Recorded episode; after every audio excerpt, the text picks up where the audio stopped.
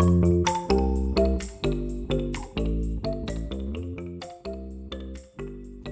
大家好，欢迎来到 Mickey Pedro 报的 Podcast 时间。上一集啊，聊到有关我自己怎么成为宠物训练师，而今天我想要跟你们聊的是我自己在美国饲养的第一只狗狗会面临到什么样子的问题跟困扰。我永远记得，当我抱着它开车回到我家的时候，把它放在我家地上的那个瞬间，它就在我家里面奔跑。我想说，天哪，这怎么跟刚刚我在宠物店抱的那只不太一样啊？呃，这这是什么样子的诈骗？这是什么样？这我是我我被骗了吗？从那一天起，开启了一人一狗的两人战争啊，不是。是一人一狗的呃欢乐时光。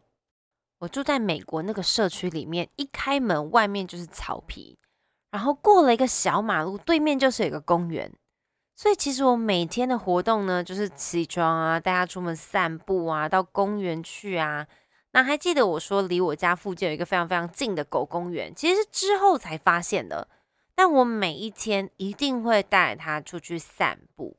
在美国啊，是一个对待宠物非常友善的国家，所以变成不管我去哪里，其实我都带着它跟我一起去。像旅馆可以一起住啦，然后我们家附近的那几个所谓的 shopping mall，就是逛街的地方，都是那种户外的，也都可以带着狗狗一起前往。所以养了它之后啊，我就开始到处带着它去玩，去体验一些不同的生活。虽然我也还是不知道什么是训练狗狗。但我只知道养了狗就是要每天带出门。那毕竟英文不是我的第一个语言，所以养了狗之后，其实有很多名词啊，很多东西其实我是完全听不懂的。比如说看兽医，天哪，我觉得看兽医根本就是我人生的第二个大挑战。因为进去的时候，医生会跟你讲了很多术语，然后你就会觉得啊，什么？就像最简单的。结扎都还有分公狗跟母狗啊？什么？然后医生一定会问你说：“哎，你未来有没有计划帮他做 neuter 这件事情？公狗是 neuter，n e u t e r，而母狗是 spay，s p a y，或甚至有更通通俗的说法叫做 fix，f i x，什么？我要修整，我要整理。所以你看哦，当我带去兽医院的时候。然后因为寇寇老是男生，所以他就问你说：“你未来有没有计划做 neuter 这件事情呢？”我就啊，你又不好意思在医生面前说：“呃，什么是 neuter？你可以拼给我看吗？”我就觉得 OK OK。然后离开之前呢，他就会给你一本手册，我就回去翻阅，他可能就会告诉你：哦，狂犬病疫苗是什么啦，莱姆病是什么需要打的啦，什么什么什么，他就跟你讲的很清楚，我就会一个字一个字的去查，才发现啊。原来 neuter 跟 spay 是分公狗跟母狗哦，哦，英文真的是有够难，所以我常常把这个当做笑话来说。我说，其实我之前养狗的时候，当训练师之前，我连 neuter 跟 spay 是什么我都不懂。不过不懂真的没有关系，毕竟我们一直在学习新的事物，总是会有很多不懂的。所以我就翻阅了很多的书籍，然后才准备开始带他去上课。我很庆幸那时候我人在美国。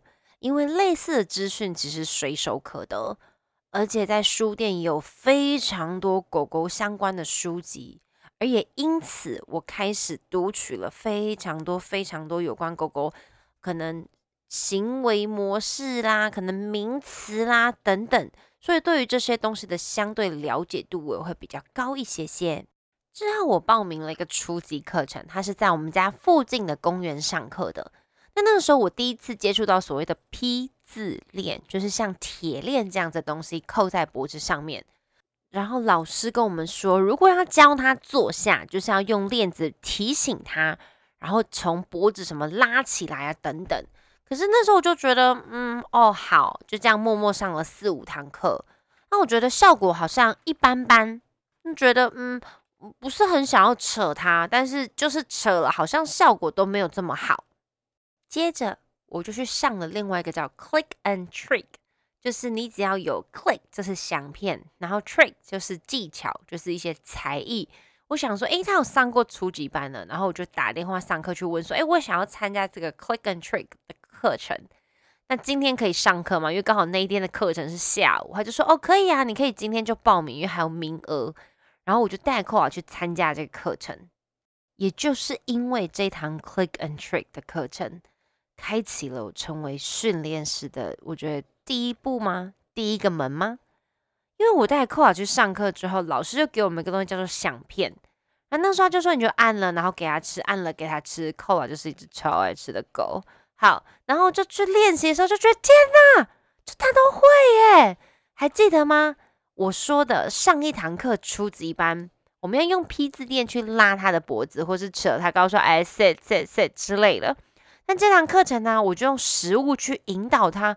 Oh my god！真的是 O M G！直接用食物引导他，他做对的时候，老师就会告诉他，那你就按一下响片，告诉他这件事情是对的。天哪，我完全不用扯他，完全不用拉他，他就完成了这动作，而且在短短的两三秒就做到了。身为一个四主，真的是非常非常的感动。当然呢，不是只有上课，回去的练习还是很重要的，因为那是 Click and Trick，我记得还是四堂课。所以这个礼拜就上了一个小时，然后下个礼拜再一个小时，然后连续四周上完，我整个人就信心大增了，就觉得 Oh my God，我也就是很厉害耶！因为我们家狗就听得懂我在讲什么。然后之后我想要继续去上这个课，然后我还记得这个老师是金头发，还叫 Beth，他就告诉我，因为某些原因他必须要离开这个职位。他看到我非常有兴趣，他就问我说：“哎，还是你要不要我介绍你给我们的店长？”然后让他看他有没有兴趣，想要再次培训新的训练师，因为这间店还是需要一个训练师。我说真的假的？是吗？好吗？OK 吗？然后我就这样子带跟着他去见他的店长，然后就开启了这一道门。所以我要感谢 Cole，因为他才让我有机会成为宠物训练师。人生的导师，我觉得有很多种，而我。绝大部分来自于我自己的宠物，你们呢？有没有因为自己家的宠物而体会或领悟了新的道理呢？其实至今为止，我都还是一直在学习。因为今年八月一号，寇拉就要十六岁了，经历过从两个月的幼犬到现在的老犬，要学习和更新的资讯，其实还是很多很多的。当然，在幼犬那个阶段呢，从两个月带回来之后，大概在四个多月左右，我就带着它跟我一起去滑雪，印象很深刻哦。那一天呢，滑雪的时候是狂风暴雨的，所以意思就是非常无敌冷。那时候我朋友去开车，我就在路边等着我的朋友跟寇啦。一上车的时候啊，它冷到发抖，到整只都躲在我的身体下面。我觉得真的是太可爱了。原来你也会怕冷哦，你的毛这么厚，毛很厚，也等于换毛时期非常可怕。有养过柯基的人应该都知道，或是朋友有饲养，或是甚至听过的，他们那个换毛啊，吓死人，就跟下雪一样。跟他们有得比拼的犬种，我觉得。柴犬也是不相上下的，哈士奇呢就不用讲了，因为它的体型呢是柴犬跟柯基的两至三倍，所以那个换毛量大概可能要乘以三到五以上吧。我妈妈就跟我说：“你是不是在饲养前不知道它这么会掉毛？”我想说：“啊哈哈，是真的不知道啦。啊，不过都养了，那掉毛我们就就处理呀，又没有关系。所以我做了我自己觉得。”这辈子很愚蠢的决定，就是我带它去剃毛。我想说，就夏天嘛，就是旧有的观念，觉得就剃毛啊。我真的是从美容院接它回来那个瞬间，我真的是从美容院笑回我家，怎么可以这么的丑？当然之后就知道啦，其实剃毛对狗狗而言并不会降温。毕竟它们主要散热的地方是舌头跟脚掌，所以剃毛不止你把它防晒的衣服脱掉了，直接让它曝晒在太阳底下更容易晒伤。之外呢，其实掉毛也是狗狗自己调节体温的方式，所以我蛮不推荐帮狗狗剃毛，尤其是那种剃到皮肤、剃到底的，那真的不可以。与其帮它们剃毛啊，不如每天帮他们梳毛，散热的效果可能会比剃毛来的好很多。我其实很少送扣拉去美容，大部分都是我自己帮他洗澡，不是为了省钱啦，其实主要是因为我觉得在洗澡的时候啊，可以增进我跟他的感情之外呢，你也透过。全身的触碰、抚摸，去发现他身体的一些异样，比如说可能耳朵很脏啦，可能脚掌之间有什么东西啦，可能你知道皮肤上又长了什么啊，或者是怎么了？所以我觉得应该要最了解狗狗的不是兽医，不是美容师，而是主人。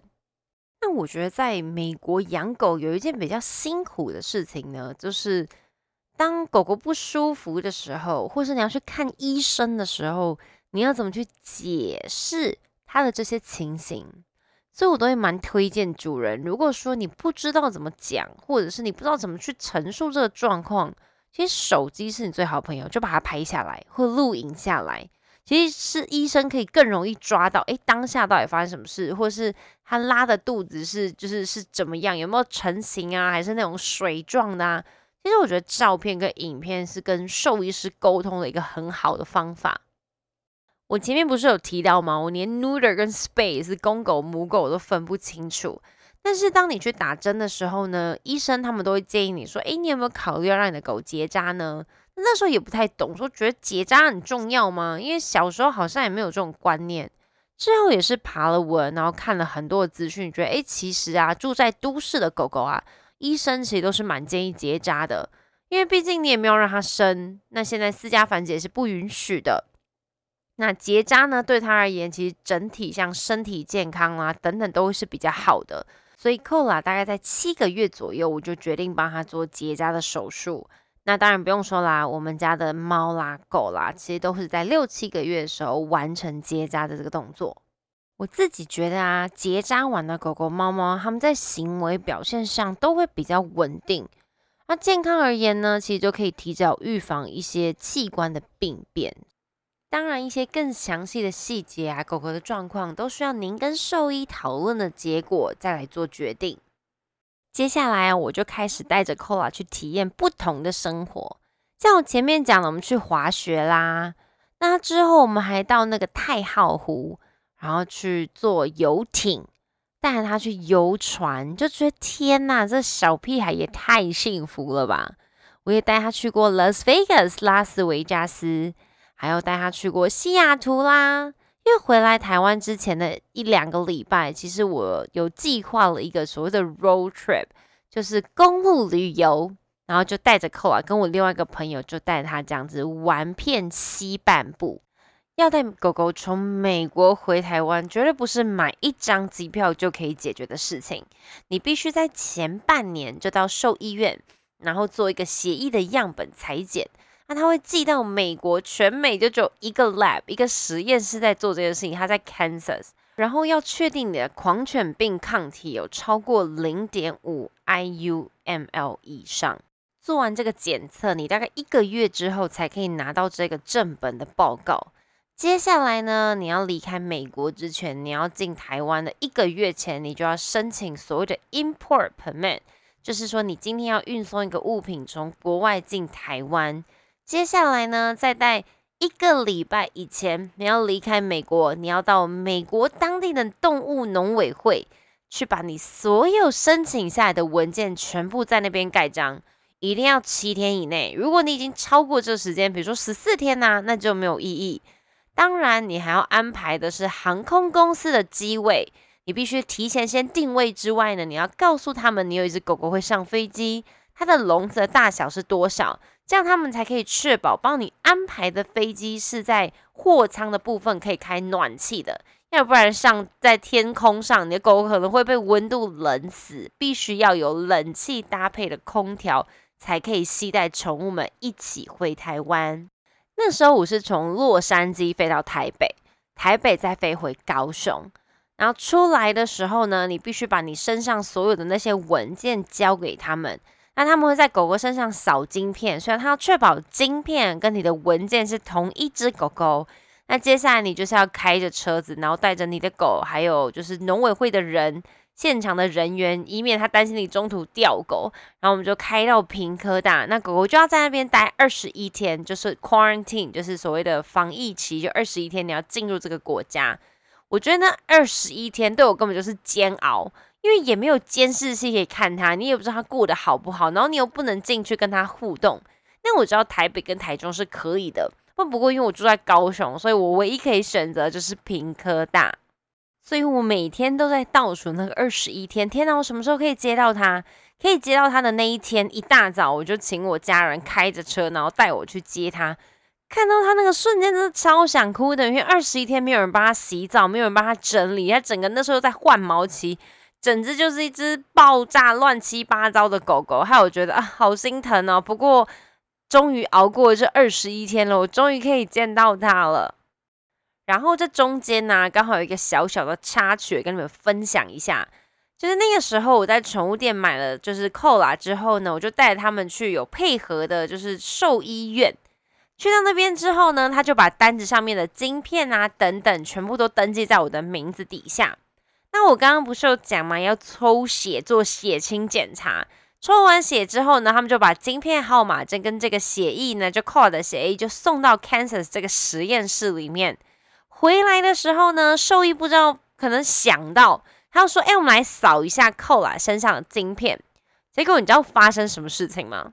他身上的那个晶片的号码跟我资料上的晶片号码是不符合的。意思就是为什么会发生这种状况呢？因为那时候我把寇拉带回来的时候，同一个橱窗里面有另外一只柯基，是他的哥哥，听说是同一胎的。那可能因为店员在混乱中，或是可能毕竟两只都是柯基，两只都是你知道褐褐色跟白色的，所以可能就因此搞错了。结果送到动物医院的时候呢，其实他们可能也没有扫条码，可能也就相信了，就是我带回来的那个宠物店上面写的晶片号码，所以他们就去查证了一下，发现哦哦，就是寇瓦身上打的那个晶片号码，跟我手上拿那个那张纸的晶片号码是不一样的。那医生也觉得这是他自己的问题，不过我也很感谢他扫了晶片，要不然如果从美国飞回来台湾，然后发现晶片号码不一样，我跟你讲，我就是一个头两个大了。所以医生也很好，就说好，那他们会愿意付第二次这个费用，因为毕竟是他们医院犯的错。那我也要感谢医生扫晶片了，要不然我我也回来也不知道怎么办了，因为那份资料就会跟扣了完全不符合。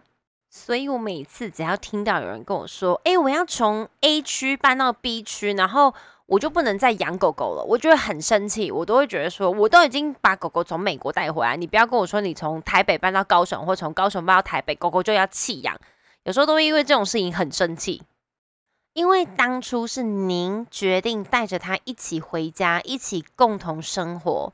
所以不能就随便讲说，哦，我要搬家了，或我要嫁人了，然后你就弃他不顾。我觉得这是很很不负责任的一个行为。